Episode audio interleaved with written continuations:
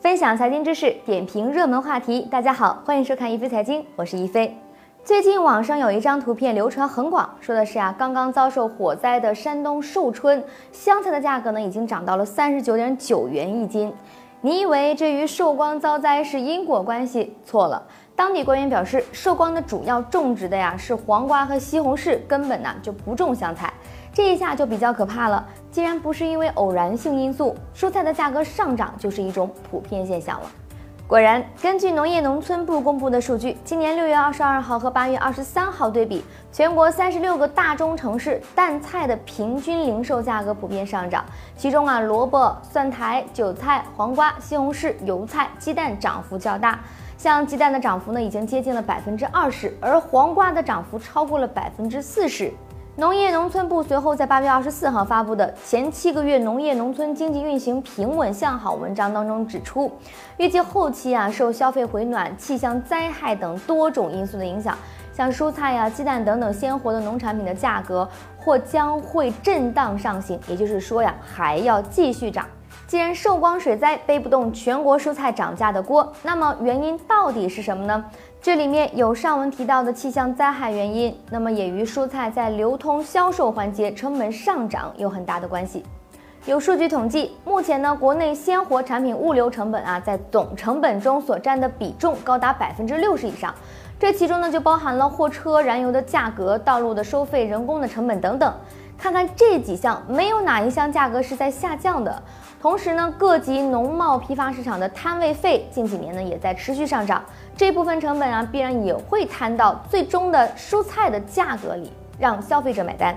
我们以寿光这个蔬菜基地为例，这里的蔬菜呢，运到北京市场时的价格呢，就比菜农出货时的价格翻了二到三倍。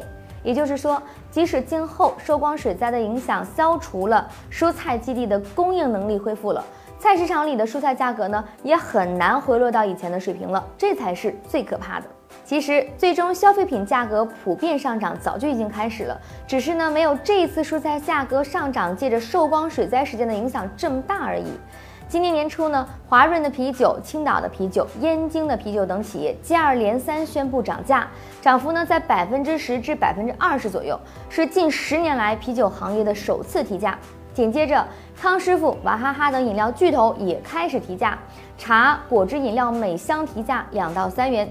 提价的原因呢，是与啤酒一样，都是原材料的价格、运输的成本、人员的成本上涨了。快消品一旦产品涨价，必然呢会冲击销量，所以呢，这些企业如果不是成本真的不堪重负，是不会轻易做出涨价的决策的。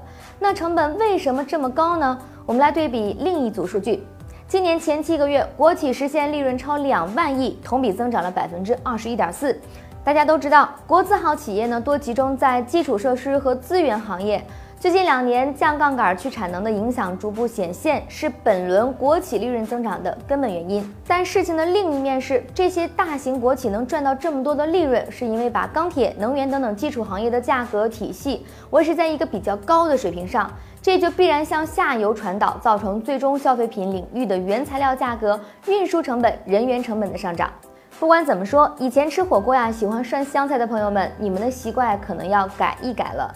这种高级货未来可能不是你要涮就涮得起的了。那些整天嚷嚷要减肥的朋友们也不用焦虑了，等到吃不起菜，自然啊您就饿瘦了。您对本轮蔬菜价格上涨有哪些观点呢？您最近买菜的时候啊，有没有发现？菜价一直都在涨呢，欢迎在我们的节目下方留言，和大家一起讨论。好的，本期的节目内容就是这些，感谢大家的关注，下期节目我们再会。